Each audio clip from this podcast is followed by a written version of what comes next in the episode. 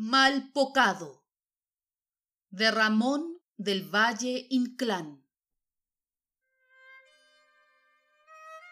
Esta fue la mía andanza sin ventura. Macías.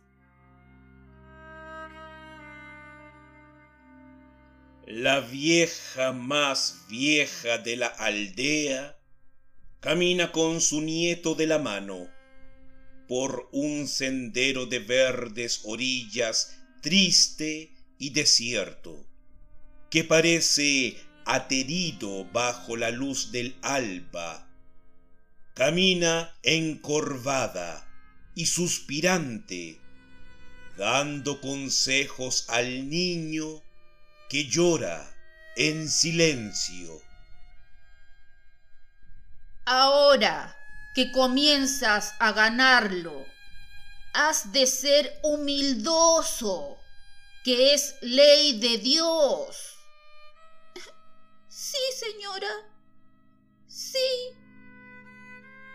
Has de rezar por quien te hiciere bien y por el alma de sus difuntos. Sí, señora. Sí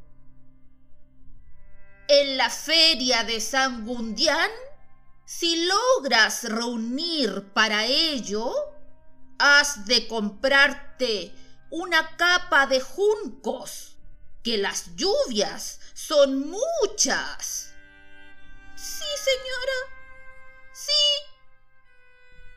Y la abuela y el niño van anda, anda, anda.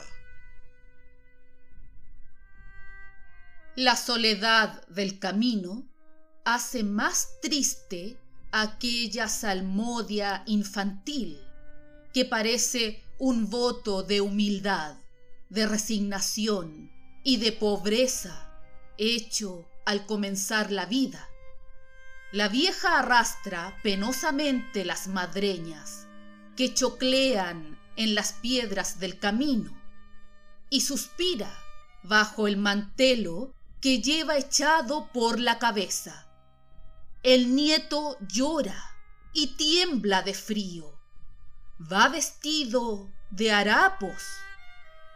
Es un zagal albino, con las mejillas asoleadas y pecosas.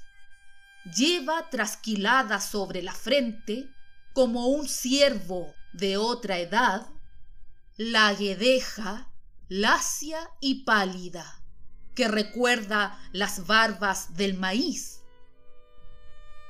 En el cielo lívido del amanecer, aún temblaban algunas estrellas mortecinas.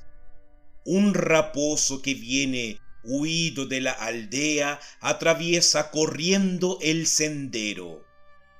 Óyese lejano el ladrido de los perros y el canto de los gallos. Lentamente el sol comienza a dorar la cumbre de los montes. Brilla el rocío sobre la hierba revolotean en torno de los árboles con tímido aleteo los pájaros nuevos que abandonan el nido por primera vez. Ríen los arroyos, murmuran las arboledas, y aquel camino de verdes orillas, triste y desierto, despiértase como viejo camino de geórgicas. Rebaños de ovejas suben por la falda del monte. Mujeres cantando vuelven de la fuente. Un aldeano de blancas guedejas pica la yunta de sus bueyes que se detienen mordisqueando en los vallados. Es un viejo patriarcal. Desde larga distancia deja oír su voz. ¿Vais para la feria de Barbanzón? Vamos para San Amedio, buscando amo para el rapaz. ¿Qué tiempo tiene? El tiempo de ganarlo. Nueve años hizo por el mes de Santiago. Y la abuela y el nieto van anda, anda, anda. Bajo aquel sol amable que luce sobre los montes, cruza por los caminos la gente de las aldeas. Un chalán asoleado y brioso trota con alegre fanfarria de espuelas y de herraduras. Viejas labradoras de Cela y Lestrode van para la feria con gallinas, con lino, con centeno. Allá, en la hondonada, un zagal alza los brazos para asustar a las cabras que se gallardean encaramadas en los peñascales. La abuela y el nieto se apartan para dejar paso al señor arcipreste del Estrobe, que se dirige a predicar en una fiesta de la aldea. Santos y buenos días nos dé Dios. El señor arcipreste refrena su yegua de andadura mansa y doctoral. ¿Vais de feria? Los pobres no tenemos qué hacer en la feria. Vamos a San Amedio buscando amo para el rapaz. ¿Ya sabe la doctrina? Sabe, sí, señor. La pobreza no quita el ser cristiano. Y la abuela y el nieto van anda, anda, anda. En una lejanía de niebla azul divisan los cipreses de San Amedio, que se alzan en torno del santuario, obscuros y pensativos, con las cimas mustias ungidas por un reflejo dorado y matinal. En la aldea ya están abiertas todas las puertas y el humo indeciso y blanco que sube de los hogares se disipa en la luz como salutación de paz. La abuela y el nieto llegan al atrio. Sentado en la puerta, un ciego pide limosna y levanta al cielo los ojos que parecen dos ágatas blanquecinas. Santa Lucía bendita, vos conserve la amable vista y salud en el mundo para ganarlo. Dios vos otorgue que dar y que tener. Salud y suerte en el mundo para ganarlo. Tantas buenas almas del Señor como pasan, eh, no dejarán al pobre un bien de caridad. Y el ciego tiende hacia el camino la palma seca y amarillenta. La vieja se acerca con su nieto de la mano y murmura tristemente.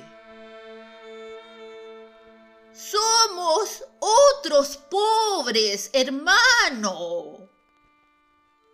Dijéronme que buscabas un criado.